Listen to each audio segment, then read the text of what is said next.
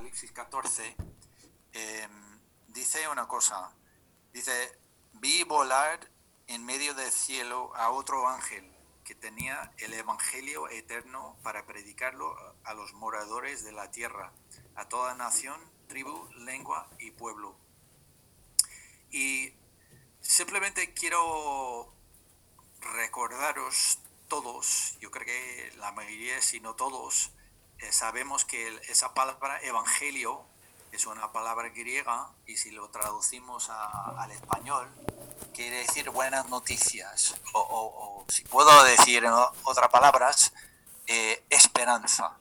Y una de las cosas que yo intento animar a, las personas que comparten la, la, palabra de Dios es que yo creo que nosotros como embajadores de Cristo, lo que debemos siempre tener en mente es que nuestro primer eh, nuestra primera responsabilidad es intentar dar a la gente esperanza, dar a la gente esperanza, porque hay tantas cosas en, en, esta vida que, que, nos puede quitar la esperanza. Y me gustaría que, fuésemos a Romanos capítulo 15, porque no es casualidad ni lo que toca leer en la lectura diaria de, la Biblia ni en, las alabanzas. Vamos a ver en, un minuto también cómo Dios va manejando todo.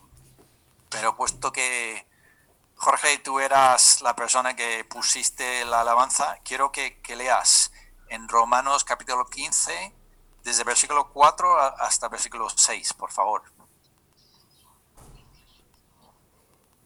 Porque las cosas que se escribieron antes para nuestra enseñanza se escribieron, a fin de que por la paciencia y la consolación de las escrituras tengamos esperanza. Pero el Dios de la paciencia y de la consolación os dé entre vosotros un sentir según Cristo Jesús, para que unánimes a una voz glorifiquéis al Dios y Padre de nuestro Señor Jesucristo. Y ahora versículo 13 del mismo capítulo y el Dios de esperanza os llene de todo gozo y paz en el creer, para que abundéis en esperanza por el poder del Espíritu Santo. ¿Es eso? Eso es lo que, lo que dice en versículo 14, digo, versículo 4 de este capítulo, es de que las cosas que están escritas son para, eh, ¿qué dice? Para enseñarnos a, a tener esperanza, esperanza de pase lo que pase, hagan lo que hagan, ocurra lo que ocurra, nosotros podemos tener esperanza y si tenemos esa esperanza, Dios eh, puede llenarnos de su espíritu, llenarnos de su gozo y así la, gente de verdad notará una diferencia. Esta, esta semana eh, reté a los hombres, todos que eh, según versículo, bueno, un, versículo de Romanos 12, que, que debemos ser eh, personas transformadas, pero totalmente transformadas, y, así la gente puede ver Cristo en nosotros. Pero, ¿sabes? Como he dicho, una de las canciones que ha elegido eh, Jorge para alabanza, yo estaba escuchándola y al final de, la alabanza era como mi mensaje resumido. Escucha lo que dice. Voy a, voy a intentar que, que lo escuchéis.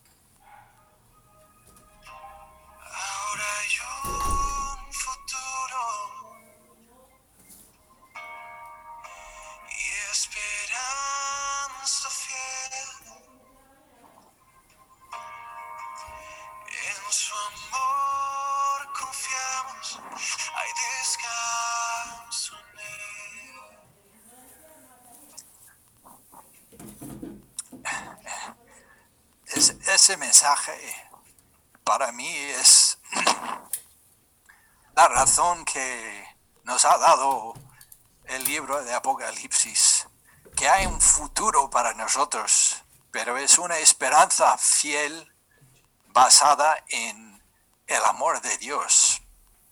Y yo de verdad quiero eh, animaros a confiar en el amor de Dios, ¿sabe? Porque mira, volviendo a Apocalipsis 14, en las últimas dos semanas hemos visto algunas cosas terribles, ¿sabe? Primero en, en capítulo 12 aparece el dragón y ese dragón que, dice la palabra es Satanás, está echado del cielo y, baja a la tierra y dice que hace guerra con la descendencia de la mujer.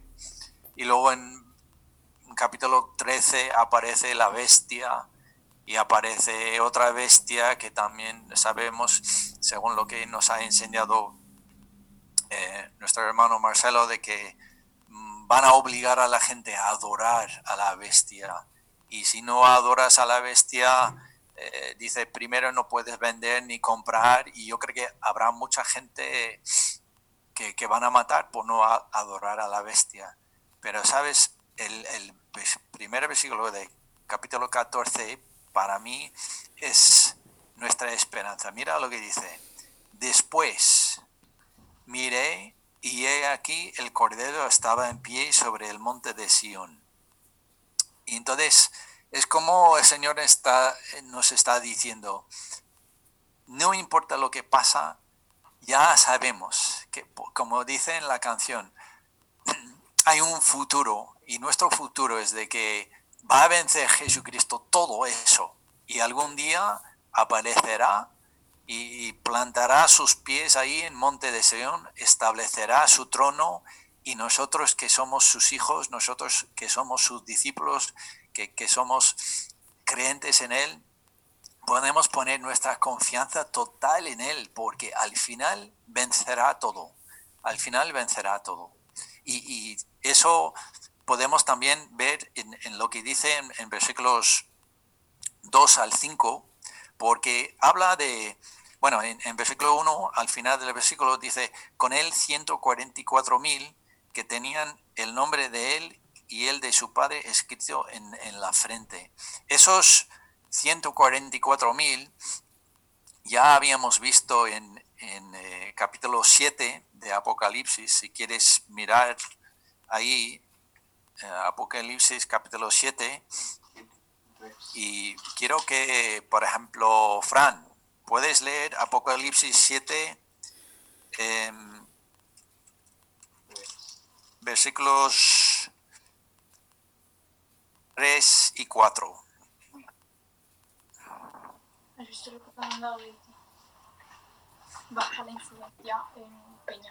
Diciendo, no hagáis daño a la tierra ni al mar ni a los árboles hasta que hayamos sellado en sus frentes a los siervos de nuestro Dios.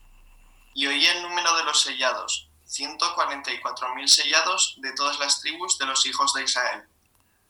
Vale, entonces yo quiero eh, mostraros de que la descripción de estos 144.000, aunque vamos a, eh, vemos, vamos a ver en capítulo 14 de que son según lo que dice la palabra, son judíos físicos, físicamente del linaje de, Israel, son hombres, son vírgenes, pero aún así nosotros tenemos tantas cosas en común con ellos que, podemos tener mucha esperanza en lo que dice de ellos. Porque dice aquí en versículo, em, en versículo 3 y 4 de que eran sellados. Y entonces, si vamos a Efesios capítulo 1, eh, Efesios capítulo 1, eh, quiero que, por ejemplo, Marian, si puede leer Efesios 1, versículos 13 y 14.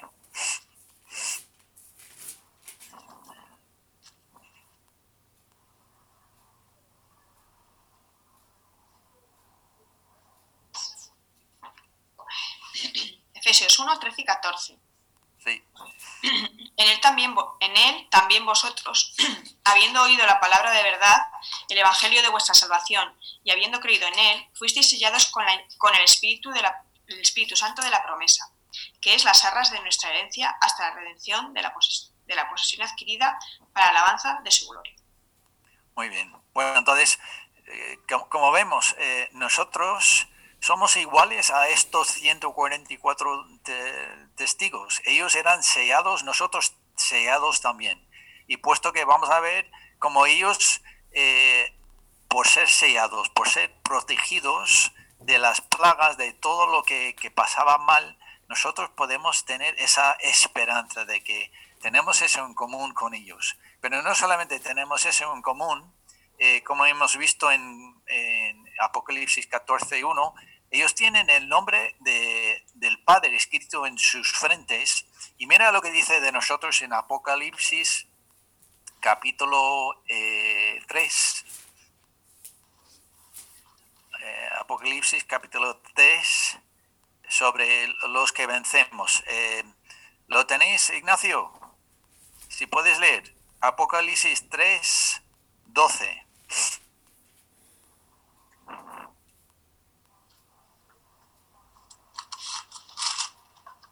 No te oímos.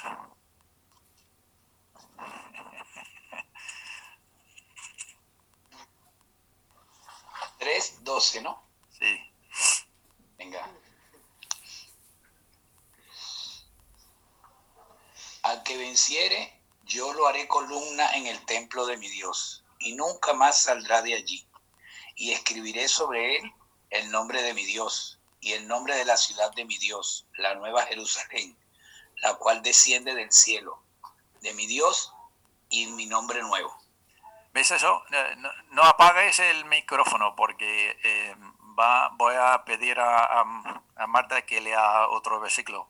Pero em, vemos eso, que tenemos eso también en común con esos testigos. Ellos tienen el nombre del Padre escrito en sus frentes, nosotros también dice que vamos a tener escrito el nombre de Dios, el nombre de Nueva Jerusalén, el nombre de Cristo en nosotros. Seríamos marcados igual que los que eh, seguían, seguían al anticristo, nosotros los seguidores de Cristo seremos marcados. Pero em, también otra cosa que tenemos en común con ellos es que dicen que eh, ellos cantaban una nueva canción delante del trono y delante de los cuatro seres vivientes que, que nadie podía aprender. Pero Marta, si puedes leer el Salmo 40, por favor, vamos a ver cómo David describe eh, lo que pasa cuando, cuando una persona eh, recibe el Espíritu Santo. Es que tenemos una, un privilegio de, saber cosas, de conocer cosas que, el mundo no puede, no puede conocer, no puede aprender, no puede saber por el Espíritu. Salmo 40, vamos a leer versículos 1 al 3. Un segundo, un segundo.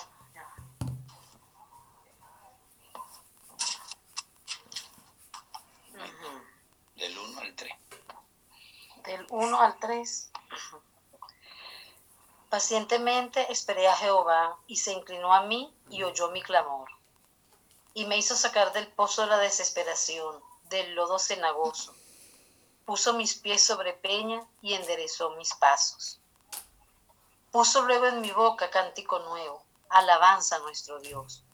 Verán esto muchos y temerán y confiarán en Jehová. ¿Ves eso? Que, que nosotros, eso ¿Sabe? Cuando yo viajaba a, los, a las iglesias en los Estados Unidos antes de venir aquí, yo más o menos eh, leía esto como dando mi testimonio de que yo era una persona desesperada hasta que alguien me, me ayudó a entender el Evangelio de Jesucristo y, y, vi que en él hay mucha esperanza. Y era como exactamente igual que pasa aquí pone un nuevo corazón, en, eh, una nueva canción en nuestro corazón y, casi yo, yo, creo que una persona que conoce a Dios de verdad es imposible que no cante, es imposible que no, no cante alabanza porque Dios lo pone como, ¿sabes? E, es parte de nuestra naturaleza.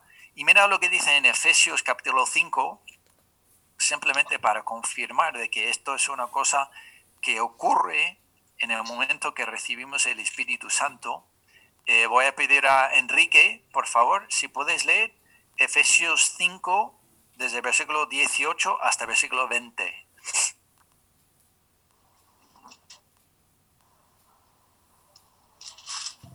Tienes que encender el micro. No os embriaguéis en convino, en lo cual hay disolución Antes bien sed llenos de espíritu, hablando entre vosotros con salmos, con himnos y eh, cánticos espirituales, cantando y alabando al Señor en vuestros corazones. Dando siempre gracias por todo al Dios y Padre, en el nombre de nuestro Señor Jesucristo. Amén. Amén. ¿Ves eso? Que eso para mí eh, es una una evidencia clarísima de que una persona haya recibido a Jesucristo como su Señor y Salvador. Si empieza a cantar alabanza, si empieza a hablar de Dios, de, de, darle gracias, sin, sin que nadie tiene que enseñarles, eso es lo que el privilegio que tenemos nosotros de saber cosas, de conocer esa canción de alabanza que, que el mundo no conoce, no nos entienden porque no tienen el Espíritu Santo. Y eso tenemos en común con esos 144 testigos, y, volviendo a Apocalipsis 14, vemos otra cosa que, habla de ellos. En versículo 3 dice que cantaban un cántico nuevo delante del trono, delante de los cuatro seres vivientes y de los ángeles, y nadie podía aprender el, camino, el cántico, sino aquellos 144 mil que fueran redimidos de entre los de la tierra pero mira lo que dice el versículo 4, dice, estos son los que se, no se contaminan con mujeres, pues son vírgenes. Y aunque nosotros no podemos decir eso de que literalmente, bueno, al menos la mayoría de nosotros que, que literalmente no somos vírgenes, lo que, mira lo que dice Pablo de nosotros, los creyentes, en 2 de Corintios capítulo 11. 2 de Corintios 11, habla de nosotros en términos espirituales, entonces Oscar te toca. Eh, Segunda de Corintios 11, 1 y 2.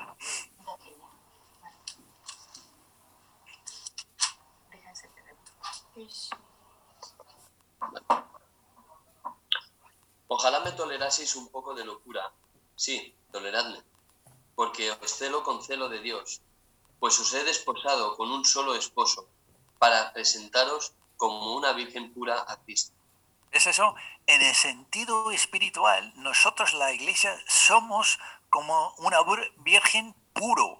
Y eso es lo que Dios quiere que nosotros entendamos. En, en el sentido espiritual, eh, así, delante del trono de Dios, Dios nos ve así. Dios nos ve sin mancha, sin contaminación, sin ninguna de las cosas que aquí en la tierra nos contaminan. Y para confirmarlo, Levi, si tú puedes leer Efesios capítulo 5, desde versículo 25 hasta versículo 27, para que veamos otra vez eh, lo que Cristo hizo con cada uno de nosotros que somos de la iglesia cuando digo la iglesia, no estoy hablando de la iglesia vida nueva, estoy hablando de la iglesia, el cuerpo de Cristo, que cada miembro, cada persona que haya recibido a Jesucristo como su Señor y Salvador. ¿Vale? Cuando quieras, Levi. Maridos, amada, maridos, amad a vuestras mujeres así como Cristo amó a la iglesia y se entregó a sí mismo por ella, para santificarla, habiéndola purificado en el levamiento del agua por la palabra, a fin de presentársela a sí mismo, una iglesia gloriosa, que no tuviese mancha, ni arruga, ni cosa semejante, sino que fuese santa y sin mancha. Es eso, nosotros a los ojos de Dios ya somos puros. No tenemos ni una pequeña mancha, ni una pequeña, un pequeño defecto delante de Cristo. ¿Vale? ¿Y por qué? Porque cuando Cristo derramó su sangre, pagó ese precio. Y, lo que hemos leído en, capítulo 14 de Apocalipsis, que, dice que esos eh, hombres, esos testigos, los 144 mil, eran redimidos de entre los pueblos. Y quiero que vayamos a, estamos en Efesios, vayamos a Gálatas y vamos a leer dos versículos de Gálatas. Eh, Florina, por favor. Si puedes leer Gálatas 3, 13 y luego Gálatas 4, 5. Cristo nos redimió de la maldición de la ley, hecho por nosotros maldición, porque está escrito, maldito todo el que es colgado en un madero. Muy bien. ¿Y 4 o 5? Bueno, eh, empieza versículo 4. 4 y 5. 4, 4, 5. Pero cuando vino el cumplimiento del tiempo, Dios envió a su Hijo, nacido de mujer y nacido bajo la ley, para que redimiese a los que estaban bajo la ley, a fin de que recibiésemos la adopción de hijos. ¿Es eso? En el momento que una persona nace de nuevo, eh, es comprado por la sangre de Jesucristo y ya está totalmente pura. En el sentido de su alma no tiene ni una gota de mancha, ni, ni un pequeño cosa mala en ellos, ¿sabes? Entonces, en, en ese aspecto nosotros tenemos eso en común con, con los 144.000 y también eh, em, dice otra cosa de ellos, voy a leerlo, no, no tenéis que ir ahí, pero dice en ca- capítulo 14, dice, estos son los que no se contaminan con mujeres, pues son vírgenes, estos son los que siguen al Cordero por donde quiera que va. Que va. Entonces, quiero que, que veamos a, eh, el Evangelio de Juan, ¿vale? El Evangelio de Juan, vamos a leer eh, versículo capítulo 12. Eh, entonces, Mónica, Mónica Hidalgo, ¿puedes leer Juan capítulo 12, versículo 26?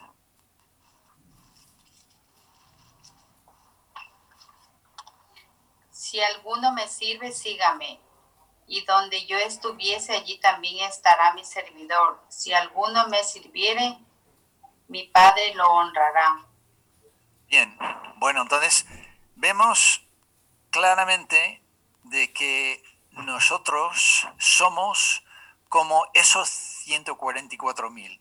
Tenemos el privilegio de conocer las cosas, digamos, escondidas de Dios, los misterios de Dios por el Espíritu Santo. Tenemos la pureza que tenían esos 144 mil. Tenemos la protección que, que, somos sellados igual que ellos.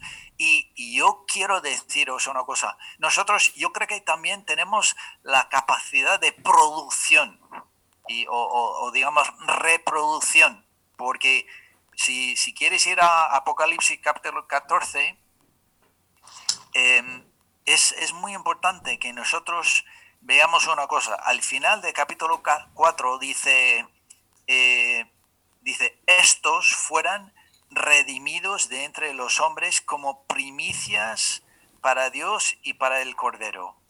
Eh, ¿Hay alguien aquí en, el grupo que ha trabajado en, en el campo que sabe cuáles son las primicias?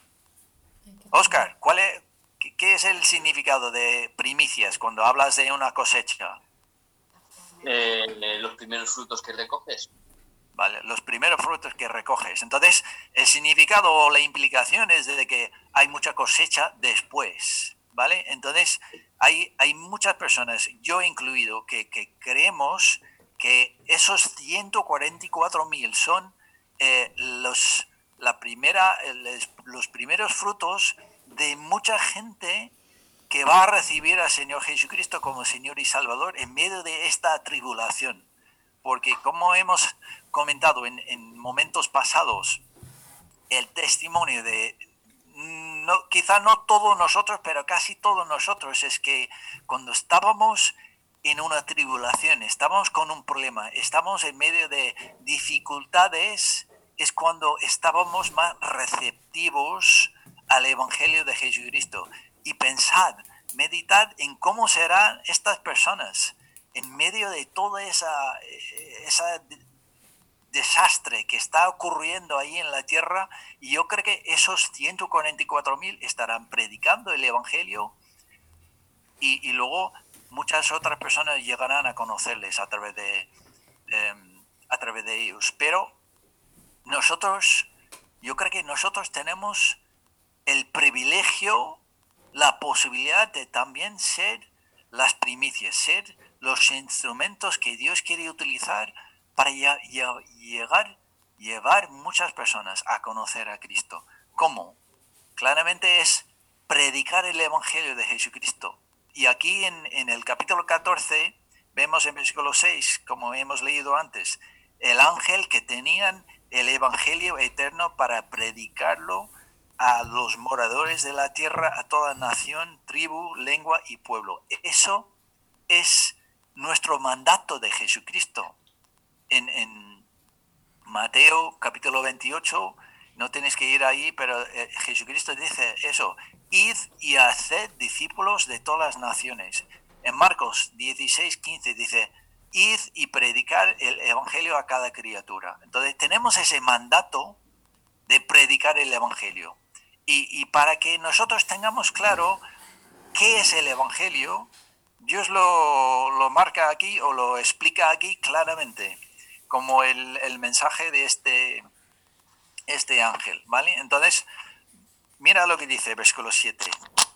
Y vamos a ver uno, dos, tres, cuatro eh, aspectos del Evangelio que son muy importantes que nosotros entendamos para poder comunicar bien nuestro mensaje, nuestro evangelio a otras personas. Primero, mira lo que dice, temed a Dios. Eso es un aspecto muy, muy importante de la, eh, del Evangelio. Según Proverbios 1.7, no tienes que ir ahí, pero dice, el principio, eh, el temor de Jehová es el principio de la sabiduría. Nadie puede tener la sabiduría que quiere Dios que tengan sin temer a Dios. Pero eso no es un miedo, no es un... cada momento estamos ahí esperando a, ver, quizás Dios nos, nos puede dar un... Eh, pegarnos o castigarnos. Es simplemente temor de Dios es temer de las consecuencias de desobedecer a Dios. Eso es el temor de Dios. Y, es una cosa que, que nosotros debemos tener para empezar a tener una relación con Dios, porque Dios nos ha dado a todos, a todo el mundo, los diez mandamientos, los mandamientos de Dios, y mientras nosotros vamos andando en los mandamientos de Dios, todo nos va bien. Dice, es para nuestro bien, nos ha dado eso. Pero en el momento que salimos de, cumplir los mandamientos de Dios, debemos temer las consecuencias, ¿vale? Y luego en, en Apocalipsis 14, después de temer a Dios, dice, y darle gloria. Darle gloria. Y quiero que, vayamos a eh, Santiago, capítulo 1, para que veamos una cosa que es muy, muy importante que nosotros reconozcamos, que nosotros debemos comunicar a la gente. No solamente que deben temer a Dios, porque en el momento que nosotros desobedecemos a Dios hay consecuencias. Pero dice, dale gloria. Mira lo que dice Santiago 1, 17. Marcelo, por favor. Sí, Santiago 1, 17. Toda buena dádiva y todo don perfecto desciende de lo alto, del Padre de las luces en el cual no hay mudanza ni sombra de variación. ¿Ves eso? No importa quién eres, toda buena cosa que tienes, todo buen talento que tienes, toda habilidad que tienes, todo viene de Dios. Todo, absolutamente todo viene de Dios. Algunas cosas quizá tienes tú por haber cumplido un principio, pero aún los, digamos, eh, la recompensa por haber seguido un buen principio, no, no, no tendríamos esa recompensa si primero no hubiéramos tenido eh, el, el principio que marca Dios. Entonces, todo, todo, todo, todo, todo lo bueno que tenemos, que es bueno, es algo que viene de Dios. Y, eso es lo que dice, da gloria a Él. que seamos humildes, que reconozcamos que no somos creadores ni dueños, ni, ni hemos hecho nada nosotros, solamente hemos conseguido lo que tenemos, hemos, somos lo que somos por lo que, lo que hizo Jesucristo en nosotros y lo hizo Dios en nosotros. Y sabes, eso también es muy importante cuando nosotros empezamos a hablar de, de las oraciones contestadas. Y me alegro mucho em, que habéis orado, de, digo, habéis hablado de, de, la oración como Dios ha contestado vuestras oraciones. ¿Sabe por qué? Porque cuando nosotros oramos por la salud de, de alguien y se pone mejor, ¿sabes lo que hacemos nosotros? Damos gloria a Dios. Y hay un peligro, hay la posibilidad de que si no oramos, si no decimos nada, de pensar, bueno, que los médicos han hecho un buen trabajo o, o que eh, por el azar esa persona se ha puesto mejor. Pero cuando nosotros oramos, estamos reconociendo de que Dios es quien tiene el poder para sanar o no. Entonces, cuando decide sanar, podemos darle gloria. Gracias Dios por sanarle. Cuando, ¿sabes? Estaba pensando, estaba mirando esta mañana la lista de, de oración que tenemos como iglesia, la lista de personas que hemos estado orando por su salud y es alucinante como Dios responde. También tengo otra lista de, de, trabajos, personas que necesitan trabajo. ¿Y sabes quién aparece en esa lista? Marta e Ignacio, y como habéis dado ese testimonio. ¿Sabe quién más aparece en esa lista? Sergio, ¿sabes? Y, y Edison. Y sabes que el señor Isaí también aparece en esa lista. Y como vemos que el Señor da, dando trabajos, dando trabajos, dando trabajos, es alucinante. Y así es parte del Evangelio, que nosotros le damos gloria por contestar nuestras oraciones. Le damos gloria por tanta buena cosa que derrama en nuestras vidas. Esa es parte del Evangelio.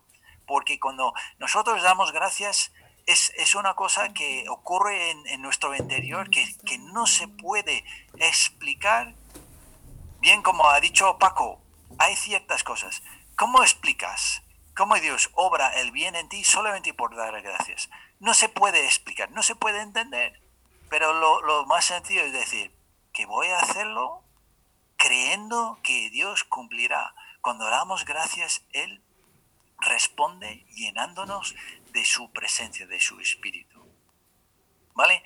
Y luego en, en Apocalipsis 14, el tercer aspecto de la, del Evangelio, quizá puede, os puede parecer no tan bueno, porque primero, temed a Dios. Segundo, darle gloria. Y el tercer aspecto del Evangelio es porque la hora de su juicio ha llegado. La hora de su juicio ha llegado. Eso no es siempre unas buenas noticias. Pero os voy a decir una cosa. Es la única manera que nosotros vamos a reconocer cuánto necesitamos Jesucristo. Si nosotros pasamos toda la vida pensando, yo soy un buen chico, que yo no hago mucho mal, que, que no soy tan malo como, no sé, como eh, esos políticos o esos mafiosos o esos eh, altos dirigentes de, de las compañías grandes, podemos pensar de que quizá escaparemos del juicio de Dios, pero eh, parte del Evangelio es que podemos nombrar cada persona que aparece en esta pantalla dice, la hora del juicio llegará a cada uno de nosotros. Y eso nos obliga, eso nos impulsa a buscar una solución. Porque mira, mira lo que dicen en Hechos capítulo 17. Hechos capítulo 17. Cristina, ¿estás ahí? Veo que, que, tu teléfono está encendido. Sí, es que está cargando en el ordenador y por eso no puedo poner. Eh, voy a buscar, sí. Si puedes Hechos. leer Hechos capítulo 17. Sí. Sí. Y no vamos a, no vamos a leer todo, Pero Sí. eh, vamos a leer versículos 30 y 31. Vale. Vale. Pero Dios, habiendo pasado por alto los tiempos de esta ignorancia, ahora manda a todos los hombres en todo lugar que se arrepientan, por cuanto ha establecido un día en el cual juzgará al mundo con justicia, con aquel varón a quien designó, dando fe a todos con haberle levantado de los muertos. Bien, entonces eso es una parte imprescindible del Evangelio que cada persona tiene que reconocer. Seremos, si no recibimos Jesucristo como nuestro Se- Señor y Salvador, las personas que no son hijos de Dios, que no son nacidas de nuevo, van a ser juzgados comparando sus vidas con la vida de Jesucristo.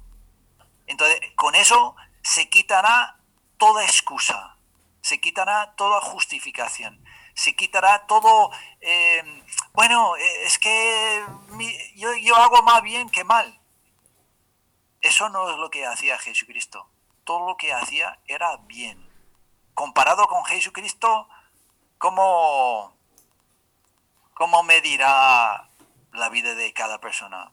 Llegará corto, muy corto. Llegará muy bajo de esa, eh, ese nivel de espiritualidad. Entonces es muy importante que nosotros ayudamos a la gente a ver que llegará esa hora de juicio y Dios te juzgará a ti por Jesucristo, te comparará a ti de Jesucristo. ¿Tú crees que eres tan bueno como Jesucristo? ¿Eres tan justo como Jesucristo? ¿Haces tan bien, tanto bien como Jesucristo? ¿Sabe? Cuando hacemos esa pregunta, la gente no, no tiene respuesta, no tiene excusa, no tiene justificación para, para nada de lo que hace. Y en Hebreos, capítulo 14, digo, capítulo 4 de Hebreos, vemos claramente esa manifestación de, de cómo era Jesucristo. Entonces, eh, vamos a ver. Eh, Edison, por favor, ¿puedes leer eh, Hebreos capítulo 4, versículos 15 y 16?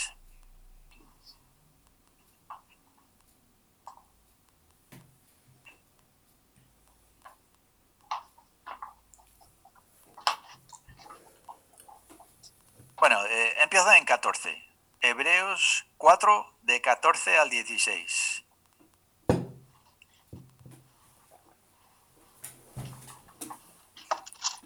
Hebreos 4, Sí, de 14 a 16. sí, señor.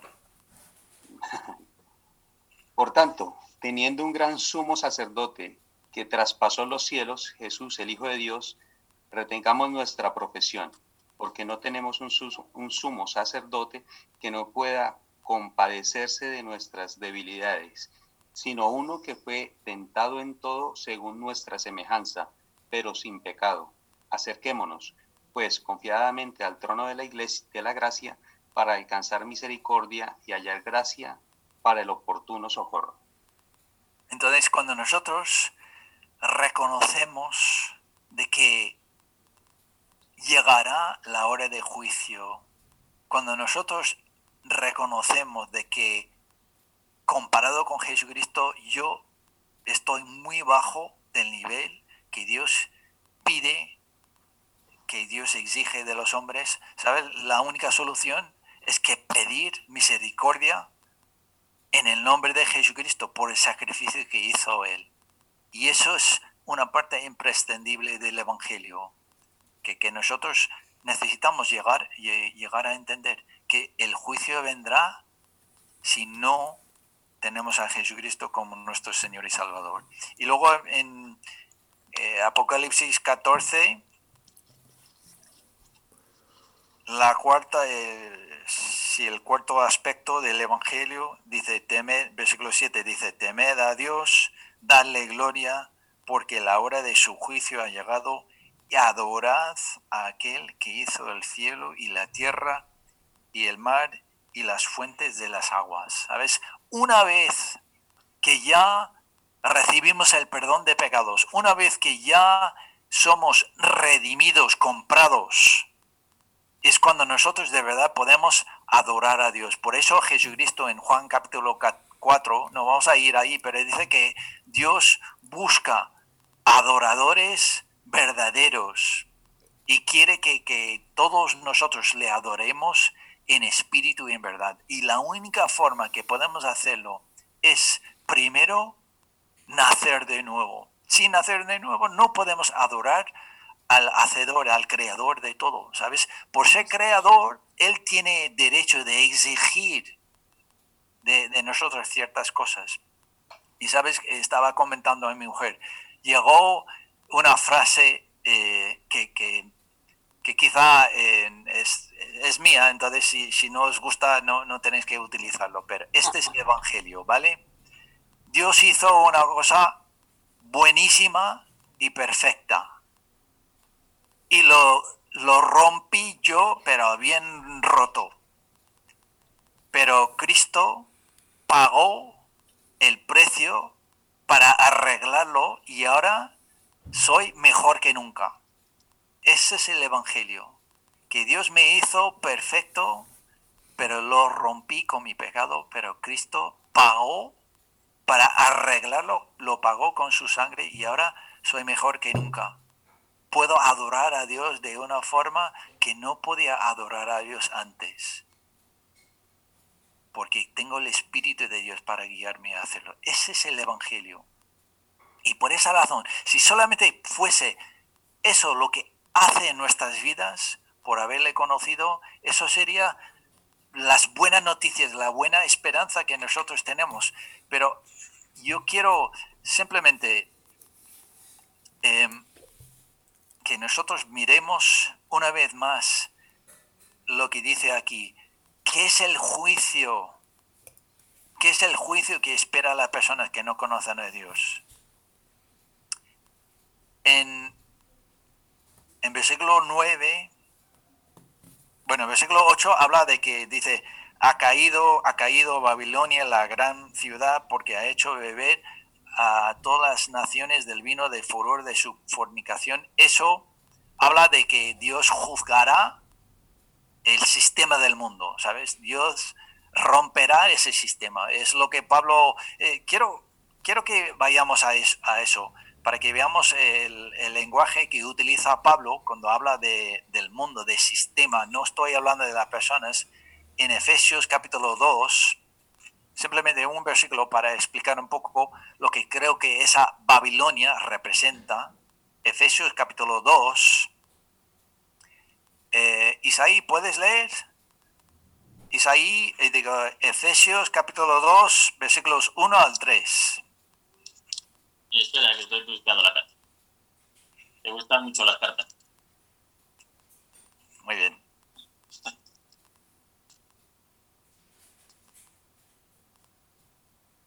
Efesios. Capítulo 2, del 1 al 3.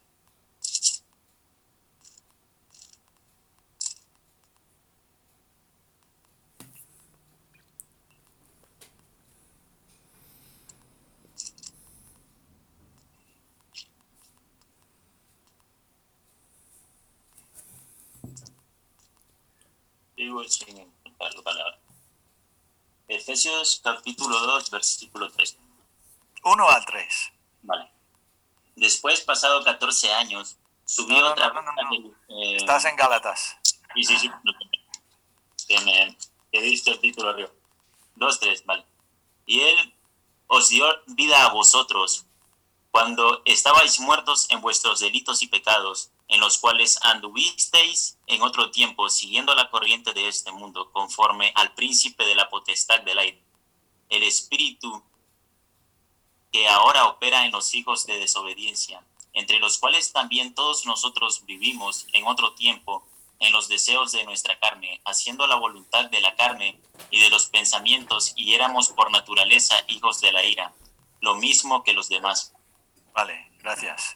Entonces, esto habla de, esto para mí es eh, la mejor descripción de que lo que representa Babilonia, aquí en, Apocalipsis 14, que simplemente el mundo, el sistema del mundo, es como un gran río que nos lleva a todo, ¿sabes? Que, que todas las personas somos llevados por ese, ese sistema y si nosotros no, no nos damos cuenta de, lo que está pasando, seguimos ese corriente, especialmente porque eh, apela a, los deseos de nuestra carne, los deseos de, de nuestra mala naturaleza. Entonces, vamos cumpliendo con todas las cosas que nos manda a hacer sin, sin pensarlo.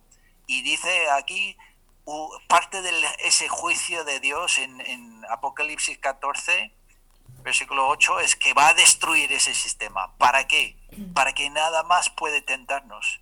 Pero versículo 9 de Apocalipsis 14 dice, y el tercer ángel lo siguió diciendo, a gran voz, si alguno adora a la bestia y a su imagen y recibe la marca de su frente o en su mano, él también beberá el, del vino de la ira de Dios que ha sido vaciado puro en el cáliz de, su ira, y será atormentado con fuego y azufre delante de los santos ángeles del Cordero, y el humo de, de su tormento sube por los siglos de los siglos, y no tienen reposo de día ni de noche, los que adoran a la bestia y su imagen, ni nadie que reciba la marca de su nombre.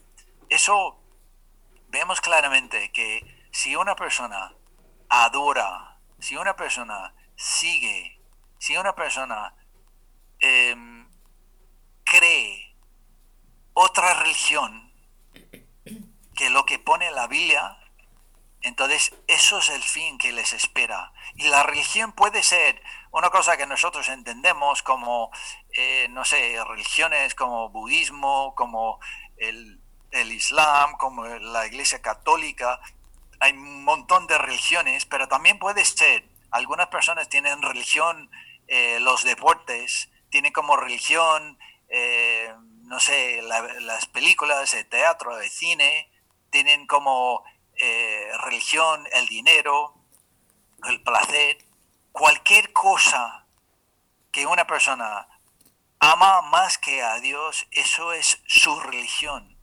Y ese es el fin de esas personas. Y, nosotros tenemos que pensar primero si de verdad nosotros tenemos esperanza que hemos visto, un futuro, una esperanza fiel, el amor eh, de Dios en, el cual, podemos confiar, no nos conviene hablar con otra persona porque ese tormenta, ese tormento, digo, pensad en tu peor enemigo.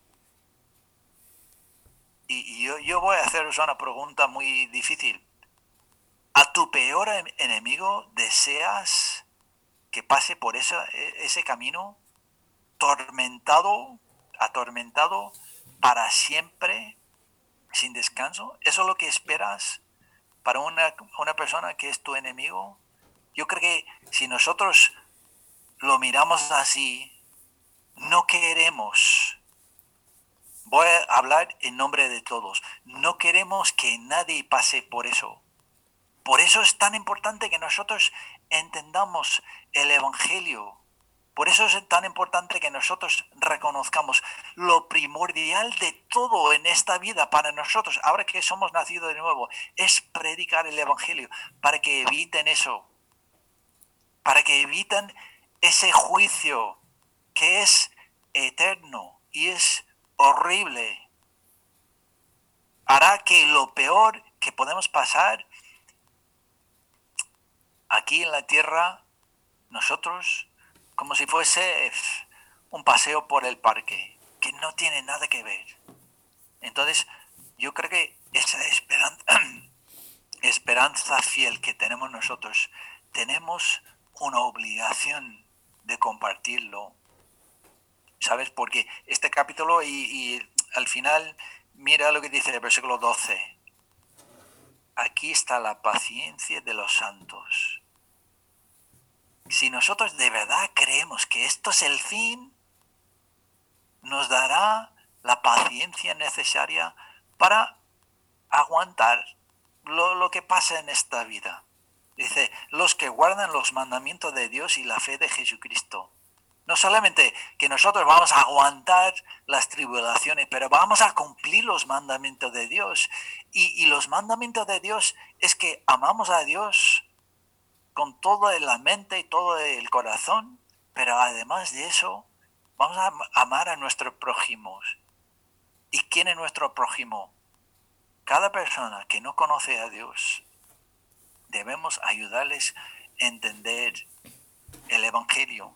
Y versículo 13, para que lo tengamos claro, no está hablando de, que será un, un, camino de rosas, todo muy fácil, todo te saldrá bien. Versículo 13 dice, oí una voz que desde el cielo me decía, escribe, bienaventurados de aquí en adelante los muertos que mueren en el Señor. Sí, dice el Espíritu, descansarán de sus trabajos porque sus obras con ellos siguen. Alguno de nosotros posiblemente, tarde o temprano, tendremos que morir por nuestra fe. Pero si nosotros entendemos bien y creemos lo que dice aquí, esa, esa esperanza fiel, esa esperanza de que algún día llegará Jesucristo, establecerá su, su trono y que nosotros somos como esos testigos, con la protección de Dios, como, con el privilegio de conocer cosas que nadie más conoce, esa pureza que nos ha dado. Podemos producir, reproducirnos con, con vivir una vida santa, una vida agradable a Dios. Y el fin de este capítulo eh, solamente voy a dar la referencia. Si leáis Mateo capítulo 13, versículos 24 al 30, yo creo que habla de lo mismo. Y aquí en Apocalipsis lo vemos quizá con un poco más detalle, pero es, es tres cuartos de lo mismo. Es la parábola de Jesús, de las cizañas y cómo, por qué Dios permite que hoy gente mala sigue haciendo mal sin, sin que Dios les juzgue. Y, dice claramente que espera, les espera ese juicio al final, como al final en, Mateo 13 lo que dice es que Jesús dice que primero recogerán los creyentes, no, no, primero recogerán la cizaña y luego los creyentes, pero no me, no me acuerdo del orden.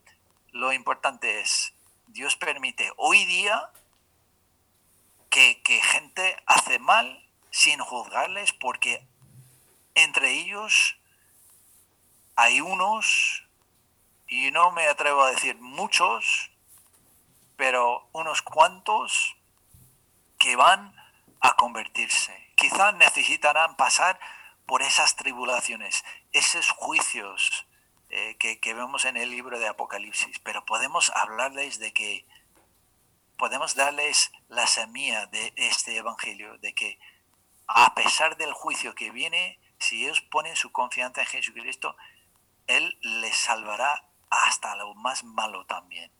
Entonces, yo quiero, eh, hermanos, hermanas, de que nosotros tengamos, tomemos esto al pecho, que, que tenemos una esperanza tan segura, una esperanza tan buenísima, un futuro tan prometedor de que la única cosa que debe ah, animarnos a hacer es seguir hablando con la gente. Y no tenemos que, ¿sabes? No, no tenéis que seguir eh, el orden. Bueno, entonces, déjame contarte. Primero, debes temer a Dios. Luego debes darle gloria. Luego, eh, déjame hablar del juicio. Luego, si naces de nuevo, puedes adorar. No, no tienes que seguirlo, pero al menos entender esos son los aspectos del Evangelio. Podemos empezar a hablar eh, con la gente, saber dónde están. Esta semana estaba hablando con un chaval que os, dije que, llevo unas semanas hablando del Evangelio. La semana pasada le hablé del amor, de que el amor de Cristo es la única cosa que puede darnos vida abundante. Y sabes, esta semana me, contó unas cosas que me, me, ayudaba a entender que él no tiene ninguna idea de lo que significa el amor, porque hablaba del amor, pero eh, el amor eh, que lo que el mundo piensa, que es el sexo, y, y solo cuando ellos hablan, eh, mencionan la palabra amor, muchos solo piensan en el sexo. Y entonces cuando nosotros les hablamos del amor de Dios, no, no van a entender. Necesitan ver algunas cosas primero. Temed a Dios, darle gloria a Él.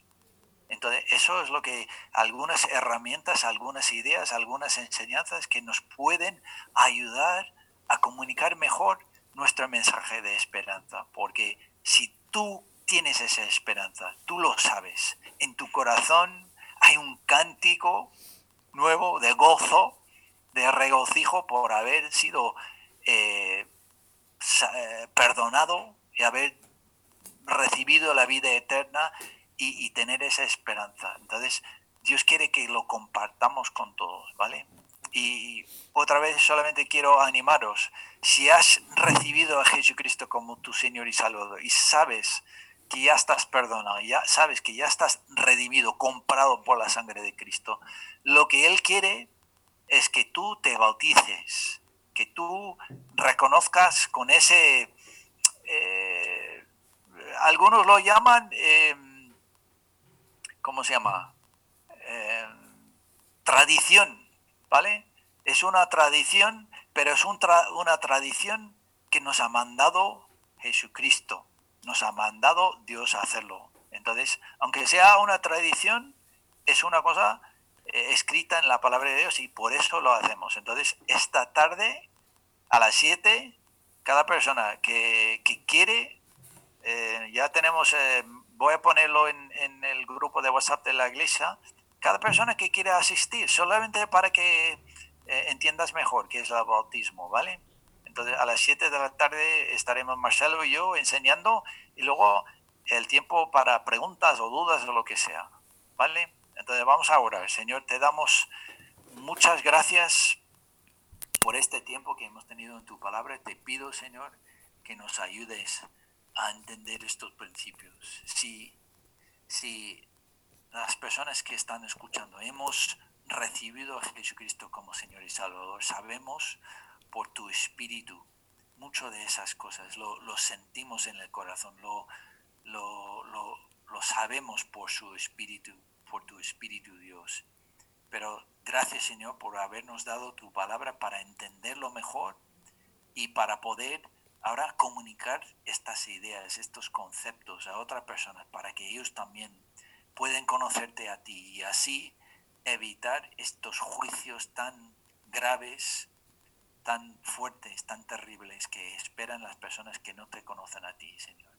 Ayúdanos, Señor, a, a tener compasión, a tener paciencia, a tener todo lo que necesitamos, Señor, para aguantar a las personas que no te conocen hasta que reciban tu espíritu y, pueden empezar a reconocer lo tanto mal que hacen, a veces con saberlo y otras veces sin saberlo, Señor. Gracias te doy por haberme salvado a mí cuando yo era muy ignorante de todas esas cosas, Señor. Y gracias por todas las personas que vas a seguir tocando por tu espíritu, pero también tocando a través de nuestro testimonio. Te lo pido en el nombre de Jesús. Amén.